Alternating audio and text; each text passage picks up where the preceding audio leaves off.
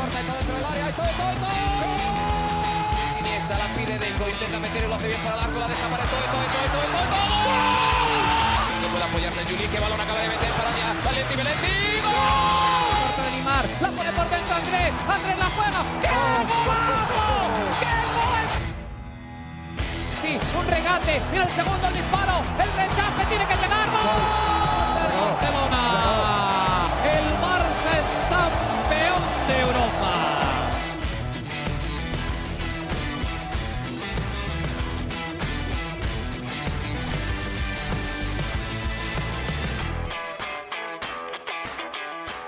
Hola amigos de ADN Barça, bienvenidos a una nueva edición de nuestro podcast. Hoy lunes 11 de septiembre, un día muy especial para nuestra Cataluña y vamos a ir hablando con Mariana Guzmán con respecto a esto y a muchas cosas más. No ha jugado el Barça, pero siguen habiendo noticias, por supuesto, alrededor de la dinámica del equipo, de jugadores, sobre todo los más jóvenes, y de varias cositas en el fútbol español que vamos a estar hablando y las posibles rotaciones también que se pueden dar ya para el partido del próximo sábado contra el Betis. Mariana, ¿cómo estás? Bienvenida nuevamente a ADN Barça. Alejandro, ¿qué tal? Contenta de iniciar la semana. Además que es una semana cortita para mí, una semana de cuatro días laborales, porque hoy es festivo, como lo acabas de comentar, se celebra el Día de Cataluña, la Diada de Cataluña, el Día Nacional de Cataluña, o simplemente la Diada que es una fiesta oficial de Cataluña como comunidad autónoma, pero bueno, da para mucho, ¿no? Calificar a Cataluña, así que tampoco voy a entrar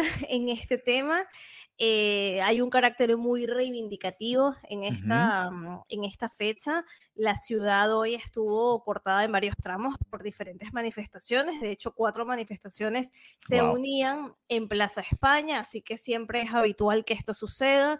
Recuerdo una de las primeras veces que estaba aquí en Barcelona y llegué, había una super manifestación en Plaza Cataluña con Paseo de Gracia y bueno, la verdad que, que es un día donde es muy común que la gente salga a la calle, por supuesto con, con la bandera de Cataluña, con la estelada, y suelen hacerse a primera hora de la mañana eh, ofrendas florales. Entonces vimos la ofrenda floral que también hizo el Fútbol Club Barcelona, como hacen cada año. Así que bueno, nada, un día bonito, un día para, para sí, conmemorar ¿no? lo que ha sido todo este camino dentro de la historia de Cataluña y lo que ha sido una lucha, ¿no? Por, por bueno, por mantener esa autonomía, por así decirlo, y no me caigan los historiadores encima, que yo sé que estoy cuidando como cada palabrita porque sí, no sí, quiero sí. que salirme del tono, pero bueno, nada, es un día para celebrar a Cataluña, por lo menos así lo vivo yo como extranjera que tengo la alegría de llamar a esta mi casa, para mí es un día de disfrutar Cataluña, de celebrar Cataluña, que es mi, mi, casa, que es mi hogar y que estoy muy feliz de, de, vivir aquí. Así que para mí eso es lo que es el Día de Cataluña o la Diada de Cataluña. A mí me encantaría que en Estados Unidos hubiese tantos feriados como en, en, España y en Venezuela, que es de donde somos nosotros. Nada, nada supera los feriados de España, te lo juro.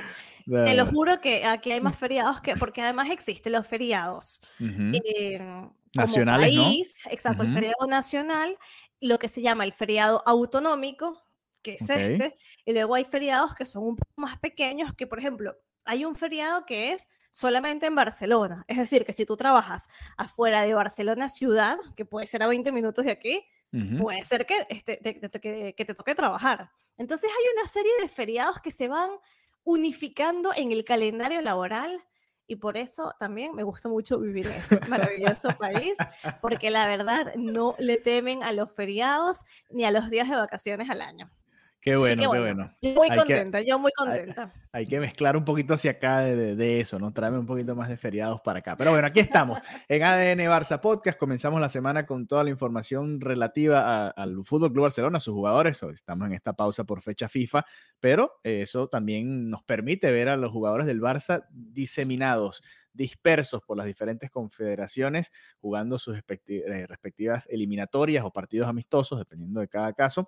Y bueno, creo que la noticia más relevante de todas estas eh, participaciones de los jugadores del Barça en el exterior fue el gol de Lamin Yamal, ¿no? Con, con, la selección española, además de su debut, por supuesto, pero que pudo anotar en su primer partido, algo con el que con el Barça se le negó muchos postes, disparos, oportunidades, y al final llegó con la selección española contra Georgia en ese partido que terminó cuánto, 7-1 fue al final. Correcto, correcto, 1-7 resultado final. Y sí, hay que decir que increíble lo que está logrando Lamin Yamal, está destrozando todos los récords, así decirlo, ¿no? Se convirtió este viernes en el jugador más joven en debutar y anotar con la selección española. Además, un triunfo, como vimos, bastante cómodo para, para el combinado de España. Y eh, nada, hay que decir también, Alejandro, y esto lo quiero comentar, que si bien Lamin nació aquí en Cataluña, en Esplugas de Llobregat, dentro de lo que es Barcelona, tiene eh, raíces africanas y esto desató una serie de comentarios lamentables. ¿ok? Lamentables, lamentables porque al final la gente mm, por, por su herencia marroquí, no, no, hay una parte que no está del todo cómoda viéndolo con la, con la selección española. Al final, mm, si nuevamente nos vamos a, lo que hablábamos al inicio del, del, episodio, bueno, España como tal es un país que tiene varios retos y, y varios problemas que atacar. Y, y, yo creo que uno de esos retos es la, mm, presencia de personas y de, ideologías que, que, son xenófobas y que son racistas. Y lo peor en este caso es que no se puede ser xenófobo porque es una persona que nunca se puede, pero digo que en este caso menos porque él nació aquí. Él es nacido en España. Entonces, nada, además ha vivido toda su vida aquí. Han habido muchísimos comentarios totalmente fuera de tono, ¿no? Con lo que es la presencia de él en la, en la selección de España. Sin embargo, eh, eso es una parte muy pequeña. La verdad que ha gustado muchísimo lo que ha hecho con el Barça, con la selección. Es tan joven, tan talentoso y llegar, debutar en la selección y hacerlo con gol es algo extraordinario. Así que yo creo que más allá de todos esos comentarios que también hay que decir, porque siempre se dice, no, que hay xenofobia, que hay racismo. Bueno, lamentablemente siempre hay gente corta de mente en cualquier país del mundo, pero también hay que decir que cuántas personas no han salido a defenderlo, cuántas personas no se han manifestado en contra de esos comentarios. Entonces, una minoría lamentable ha salido con comentarios tan lamentables como ellos, pero la verdad es que la, la gran mayoría ha dado un espaldarazo y ha celebrado el fútbol que tiene este jugador tan joven y, que si ya estaba ahí asentándose en el once inicial de Xavi Hernández, bueno, imagínate ahora después de este debut con gol en la selección española, así que hay que, hay que felicitar a Lamin porque es impresionante, ¿no? Hasta hace unas semanas, si lo, si lo vemos fríamente, era un chico que muy pocas personas podían conocer, ¿no? De repente los culés que vienen haciendo un seguimiento del equipo, que están bastante involucrados con lo que pasa en la masía, es verdad que le puede sonar este nombre, pero para un aficionado promedio, mm, capaz y no. Entonces pasa de ser un jugador prácticamente desconocido a convertirse en, en una especie de referente en cuestión de meses. Vamos a ver, vamos a ver. Yo estaba viendo, por ejemplo, así como Lamin, eh, Rafinha también tuvo un muy buen partido con Brasil en, su duelo contra Bolivia. Vamos a ver cómo le va en su segundo duelo de eliminatorias que juegan este martes y, a ver qué tal. No, ahí tiene un reto interesante Xavi, ¿no? Porque Lamin Yamal obviamente ha sido la revelación de estas primeras fechas con el Barça y vamos a ver cómo hace, ¿no? Con esos dos buenos jugadores. Rafinha, como te decía, no, no jugó tanto con el Barça, en estas primeras fechas, por lo que ya nosotros conocemos acá en Daniel Garza, pero lo vi con Brasil, era Bolivia también, así como Lamin hizo su gol contra Georgia, no son dos grandes rivales del fútbol internacional, pero bueno, vamos a ver, es una de, esas decisiones que tiene que tomar Chávez este fin de semana y vamos a ver por dónde se va, ¿no? Eh, hacia allá, ya vamos a hablar más adelante, por cierto, sobre esas posibles rotaciones, ¿no? Tú tienes ahí un trabajo de los colegas de Sport que habla un poco de, la cantidad de minutos que han ido jugando cada uno de estos jugadores del Barça. Los sudamericanos juegan también eh, este martes, así que van a tener un día o bastante tiempo menos de descanso, además del vuelo más largo que tienen que hacer para volver a Barcelona. Todo esto cuenta, ¿no? Todos estos detalles cuentan a la hora de la recuperación, recordando que el Barça juega el sábado. Si fuese el domingo, tendrían un poquito más de tiempo, pero bueno, es el sábado en la noche allá en España, tarde de este lado del planeta. A ver, pero antes de pasar hacia las posibles rotaciones del Barça, creo que tenemos que hablar de este tema porque lo conversamos, por supuesto, en su momento cuando se dio toda la polémica y ahora que se da una especie de cierre a, toda esta situación, pues hay que, hay que darle también una cobertura, ¿no? Renunció Rubiales, después de haber dicho, ¿hace cuánto fue esa rueda de prensa? Eh, dos semanas, han pasado ya dos largas semanas. Sí, eh, después de haber dicho que no van a renunciar, pues el hombre terminó renunciando. ¿Qué pasó? ¿Cuáles son las razones? ¿Qué dice Rubiales? Eh, la presión, además era, yo no, esto no lo tenía presente, este, tenía un cargo alto en la UEFA también, o sea, aquí todo mal, ¿no? Todo, o sea, peor todavía, no sé ni, o sea, no entiendo, no entiendo, pero bueno, adelante, ¿qué, qué fue lo que bueno, sí, me imagino que precisamente por ser presidente de, de, la Real Federación Española de Fútbol, lógicamente, no sé, ya, ya está ahí en esos, en esos cargos, ¿no? Ya a nivel de, bueno, en fin, se acaba esta novela, Alejandro. Se acaba por completo. estaba como vicepresidente de la UEFA y era miembro del comité ejecutivo de la UEFA, además de ser presidente de la Federación Española. O sea, un cargo, por favor, un poquito más alto y ya eres el presidente de la UEFA. O sea, sí, no, y los ingresos de este hombre, yo decía, bueno, 200 mil, 300 mil, 500 mil euros al año. No, va más allá de eso. Eh, por eso, entre otras cosas, ¿no? Se aferraba al poder. Mm. Sin embargo, claro, ya, ya después de todo lo que había pasado, a mí me parecía tan extraño que, que siguiera ahí, ¿no? Y nada, luego emitió este comunicado. Dice, tras la veloz suspensión realizada por FIFA, más el resto de procedimientos abiertos contra mi persona, es evidente que no podré volver a mi cargo Insistir en quedarme y aferrarme no va a contribuir a nada positivo, entre otras cosas, porque hay poderes fácticos que impedirán mi vuelta. Y nada, él de una entrevista además a un periodista inglés, a Piers Morgan, fue hasta, hasta Inglaterra.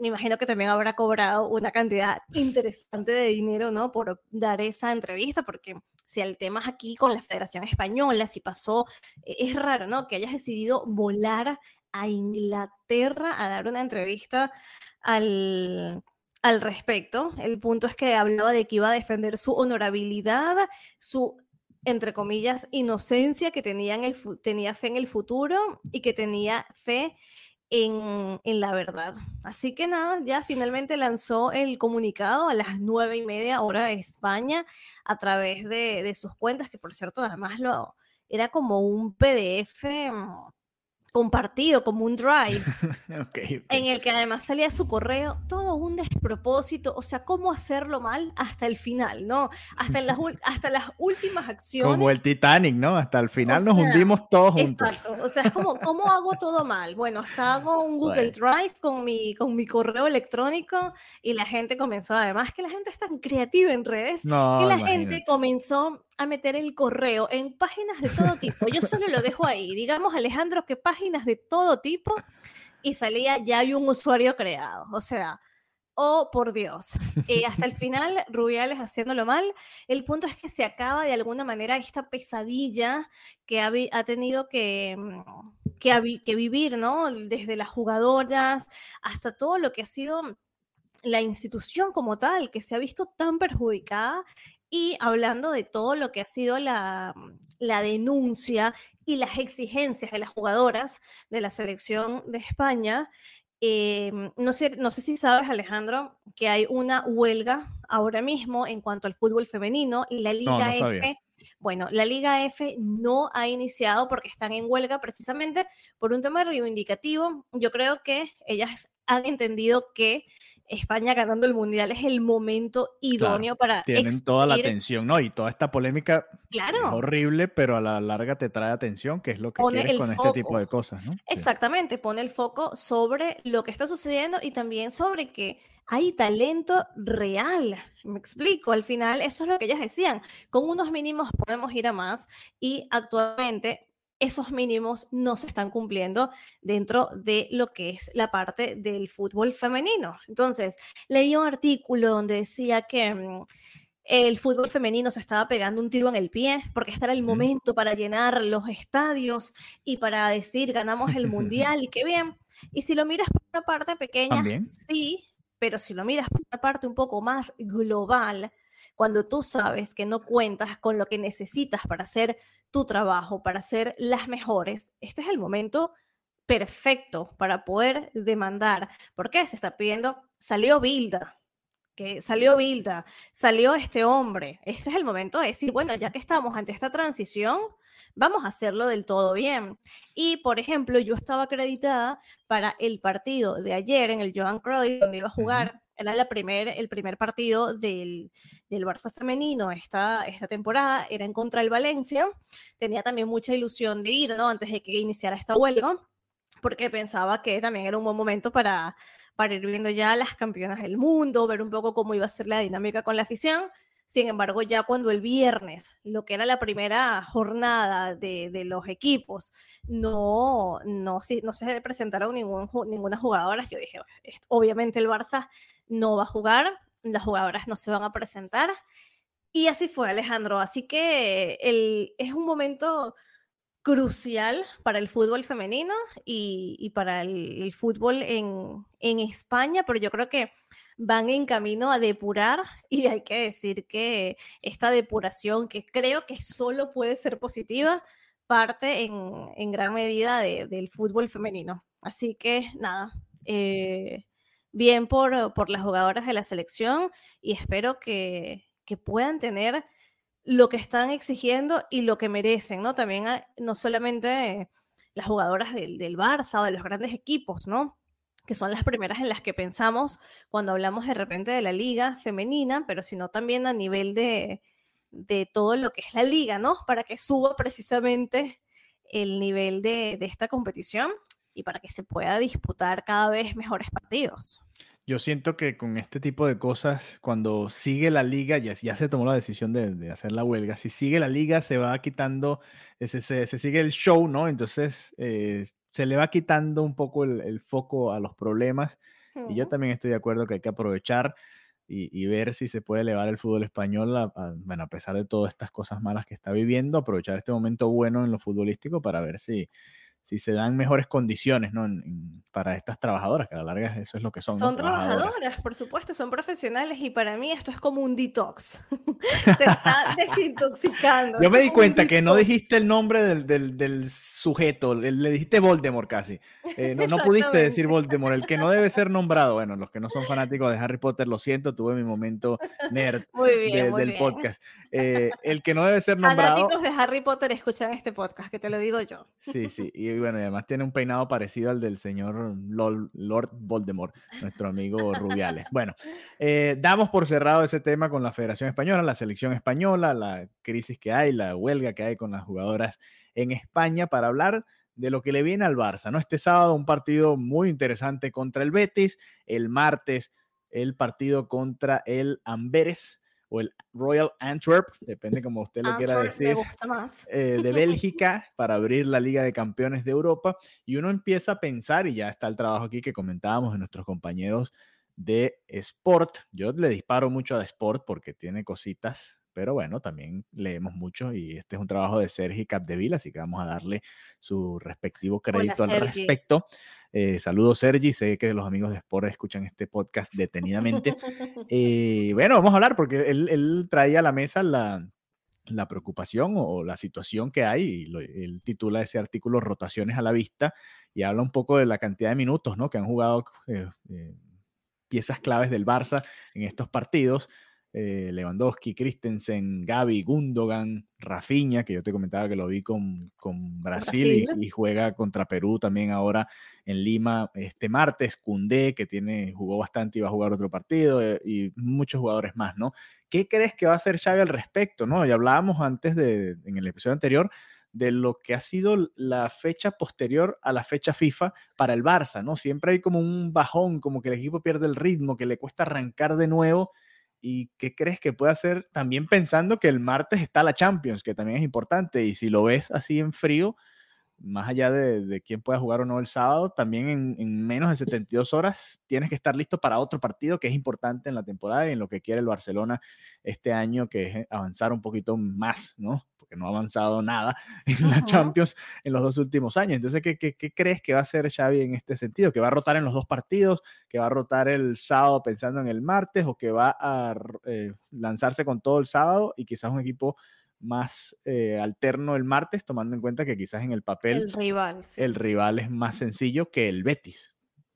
Sí, em, es un dilema interesante, más que todo porque coincido con lo que comentabas, siempre las fechas FIFA suelen ser, el regreso de las fechas FIFA son problemáticas para el Barça, se, se pegan un bajón que si lo comparas quizás con otros equipos no, no es tan habitual, ¿no? Obviamente eh, te influye porque todos, todos son, son humanos, pero es que con el Barça se va un poquito más allá y, y, hay, y hay que analizar, ¿no? Porque, por ejemplo, Lewandowski va a volver con 180 minutos hay que verle la cara, ¿no? A, que, a 180 minutos disputados. Christensen con 90 minutos, Gavi ya jugó 60 minutos, más lo que sume en, ante, ante el encuentro de Chipre, Gundogan 90 minutos, Kunde 88 minutos, o sea, hay mucha carga de minutos para estos jugadores que son claves en el funcionamiento del Fútbol Club Barcelona. Yo creería, Alejandro, que el equipo que él considere, entre comillas, más sólido iría ante, ante el Betis, ¿no? Es la, el segundo encuentro oficial aquí en, en Montjuic, en Barcelona. Sabemos que el Betis es un rival que, que bueno, no es un rival sencillo, que es un rival que es bastante vertical. Yo pienso que, entre comillas, lo más, el plato fuerte sería para recibir al Betis aquí en casa y ya luego eh, un equipo, obviamente, donde también pueda sentirse que compite, pero mm, yo pienso que, que, si va a dar una prioridad, sería entre eh, darle la prioridad al Betis. Aún así, tomando en cuenta los minutos que acabamos de comentar, también te permite ver cómo, cómo llegan los jugadores, ¿no? Porque, por ejemplo, puede, para ti puede ser Lewandowski fundamental para, para el equipo, pero de repente dices, oye, él ya viene agotado, lo dosifico ante el Betis, porque igual no me va a rendir, y luego lo utilizo en Champions. Entonces es como ver un poco, ¿no? Es como hacer una fórmula matemática de qué me puede funcionar, porque si es verdad que quisiera todos para el fin de semana, para este partido de liga, también tengo que ver cuántos minutos disputaron y cuánto me pueden dar verdaderamente en la cancha, ¿no? Porque si no es quemarlos sobre volverlos a quemar. Sí, yo creo que mm, por ahí hará un poco de, de, malabarismo en ese sentido. Yo creo que lo, lo que no puede hacer es que los que jueguen el sábado sean todos los mismos titulares del martes. No me parecería, o sea, de este grupo que estamos hablando, por supuesto, los que han ido, los que han viajado, así sea dentro de Europa, África, Asia, eh, Sudamérica, Centroamérica, donde sea que hayan viajado, o Norteamérica, eh, donde sea que hayan ido, lo que, no, lo que me parece a mí que no puede pasar es que jueguen el sábado de titulares y también jueguen el martes de titulares todos los mismos eh, jugadores en ambos partidos. A mí me gustaría ver una rotación en ambos, pero entiendo que, que quizás no sea lo mejor para el equipo y, no veo a Xavi tampoco haciendo dos rotaciones consecutivas, mezclando dos equipos para, para ganarse estos seis puntos, ¿no? Aunque hay posiciones en las que lo puede hacer, como esta de la Yamal y Rafinha. Por ejemplo, yo a Rafinha, que viene desde Brasil, bueno, en este caso ellos jugarán en Lima, él se puede ir desde Lima directamente a Barcelona, si quiere después del partido, él verá cómo hace. Eh, pero e, él que viene desde Sudamérica, yo lo pondría el martes contra el, Royal Antwerp o el Amberes. El, A Lamin, que está más cerca, lo pondría el sábado contra el Betis, por ejemplo. Aunque es un partido bravo, es un partido bravo y, no es fácil. Ya lo puso contra el Villarreal, ojo, de visitante. Sí, por eso. Que, también era, era complicado. Pero, pero bueno, no sé. Eh, en esta posición lo puede hacer. Con Lewandowski es diferente. Ahí tendrías que usar a quién, a, Ferran Torres, si acaso. No hmm. tienes otro 9. No tienes otro no, No, hay que, hay que ver lo que ha sido el trabajo de Ferran Torres, que ahora, ahora mismo es un referente dentro del vestuario en cuanto a trabajo, ¿no? Es un jugador que si hay día libre va, entrena, está súper enfocado Y, bueno, creo que puede, puede tener em, una titularidad en este punto, ¿no? No se la merece, tiene que ser titular en alguno de los dos partidos. Exacto, ese es el momento en el que Ferran Torres tiene que ser titular porque no hay otra opción y porque también lo merece y porque también ha demostrado, más allá de merecer, ¿no? Más allá de hacer los deberes, como dicen acá, de hacer la tarea, de presentarse, ha, ha dado fruto este trabajo con sus goles. Así que yo creo que, que sin duda alguno tendría que, en uno de estos partidos, sí o sí, tendría que salir Ferran Torres como, como titular. No, y también en el medio campo que hemos venido hablando, obviamente con la lesión de Pedri se tiene un, efectivo menos y es importante. Ahí también en algunos de estos dos partidos ver a los jovencitos, ¿no? Yo diría que, insisto, para mí el Betis es más complicado que el eh, Amberes en casa, el partido de la Champions, entiendo que, es importante por lo que significa la Champions para el Barça, pero de los dos me parece que el, que el más complicado es el del Betis y yo, y yo pondría mi mediocampo titular contra el Betis y rotaría contra el conjunto de Champions. Ese creo yo que sería lo correcto, ¿no? En el ataque eh, me, parece que más que cualquier cosa está bien, pero en el mediocampo sí, sí pondría mi equipo A contra el Betis y rotaría un poquito contra el, contra el Royal Antwerp. Creo que, que, esa es la manera de hacerlo. Insisto, lo que no me gustaría ver es que Xavi, y lo vimos la temporada pasada, analizábamos, bueno, ¿cuándo va a rotar Busquets? Y Busquets jugaba los dos partidos en este tipo de escenarios y decíamos, bueno, pero ahí creo que están abusando, ¿no? Juega el sábado, juega el martes. Obviamente no te va a rendir igual, porque es que cualquier, es que hasta los jugadores que están en la plenitud de sus condiciones a veces les cuesta jugar dos partidos en tres, cuatro días. No es fácil, no es sencillo. Y, en esas posiciones del mediocampo, mucho más. Y ahí es donde creo que está el reto de, de Xavi. También uno aquí también hace muchas especulaciones y hace un análisis y da una opinión. Y al final también depende mucho de las sensaciones que tengan los jugadores al regresar, ¿no? Por ejemplo, yo leía esta mañana, gracias a los amigos en el grupo de WhatsApp que enviaron, por ejemplo, unas eh, declaraciones de Lewandowski después de que Polonia perdió ese par de encuentros que disputó. Y yo decía, este señor no lo pueden venir a sentar ahora. Viene con esa rabia de no haber podido darle a su país, anotar con su país y ganar el partido con su país.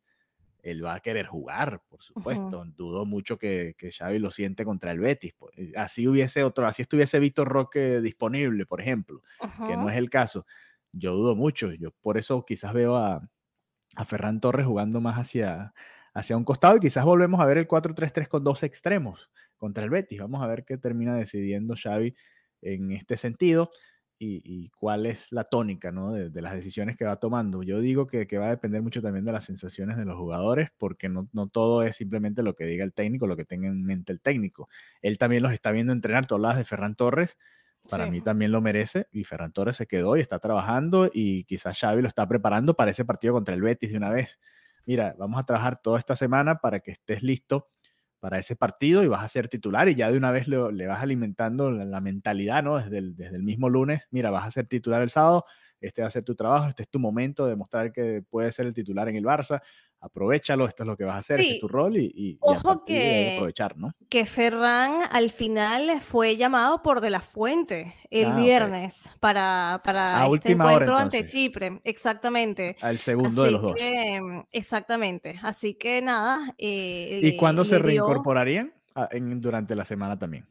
Mm, sí, de hecho, De La Fuente decía que Ferran necesitaba confianza y para, para, hacer esa mejor versión que el equipo necesita y, decía, no podemos no utilizar futbolistas de este nivel.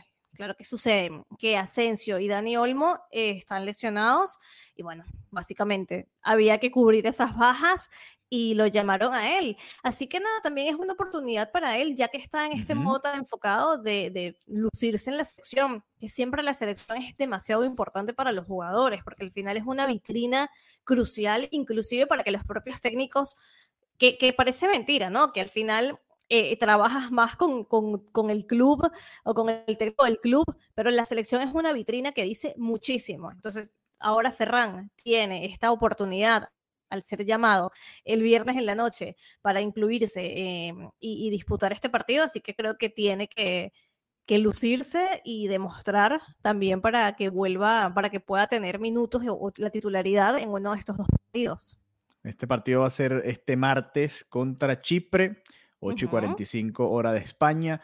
Otro partido de esas eliminatorias que está jugando la selección española. Vamos a ver entonces, ahí entonces cambia quizás un poquito la, visión. Vamos a ver cuál, qué tanto juega también, ¿no? Porque eso también va a, ser, va a ser clave y ver cómo rota Xavi en todas las posiciones que, tiene más de un efectivo, que están jugando además en el exterior y ojalá no le afecte al Barcelona en un partido tan complicado como el Betis. Lo positivo es que el Betis se atreve a jugar, ¿no? Es un equipo que juega, pero te deja jugar también y no es un equipo de esos que se encierran, que son los que le cuestan más al Barça a veces, ¿no? Siento yo, me da esa sensación del rival cuando se encierra demasiado.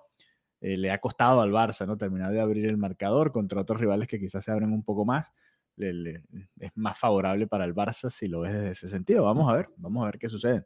Eh, además, el Betis no ha tenido un buen comienzo ¿no? este año en la liga. Mm, y, bueno, vamos a ver, viene de ganar también, pero, pero vamos a ver qué sucede en este partido. Me gusta, me gusta cuando hay fecha FIFA. Esta vez creo que no han habido tantos rumores. Ya como se acabó el mercado. Claro, claro, ya no hay demasiado de qué hablar. Sí, sí, sí, se dejaron los rumores un poquito a, a, un lado. El Betis tiene dos victorias, un empate, una derrota en estos cuatro partidos que ha jugado, cinco goles a favor, cinco en contra. Tampoco es un mal inicio, Alejandro. Bueno, no es, no es como el del Sevilla, que ha perdido los tres partidos que ha jugado. Eh, pero no es tan bueno como el del Girona, que ha ganado, ha hecho 10 puntos en cuatro partidos, por ejemplo, el doble. El doble que el, que el Betis, por, por, por ponerlo en perspectiva, ¿no? Igual, igual es uno de los equipos que más bonito juega de la liga, más allá de estos cuatro resultados que pueden haber sido circunstanciales, es uno de esos equipos que propone y va a ser interesante ese duelo del próximo sábado. Así que ya saben, sábado, 3 de la tarde acá en los Estados Unidos, en la zona este, y a las 9 de la noche por allá en España, ese partido de la quinta jornada de la Liga Española.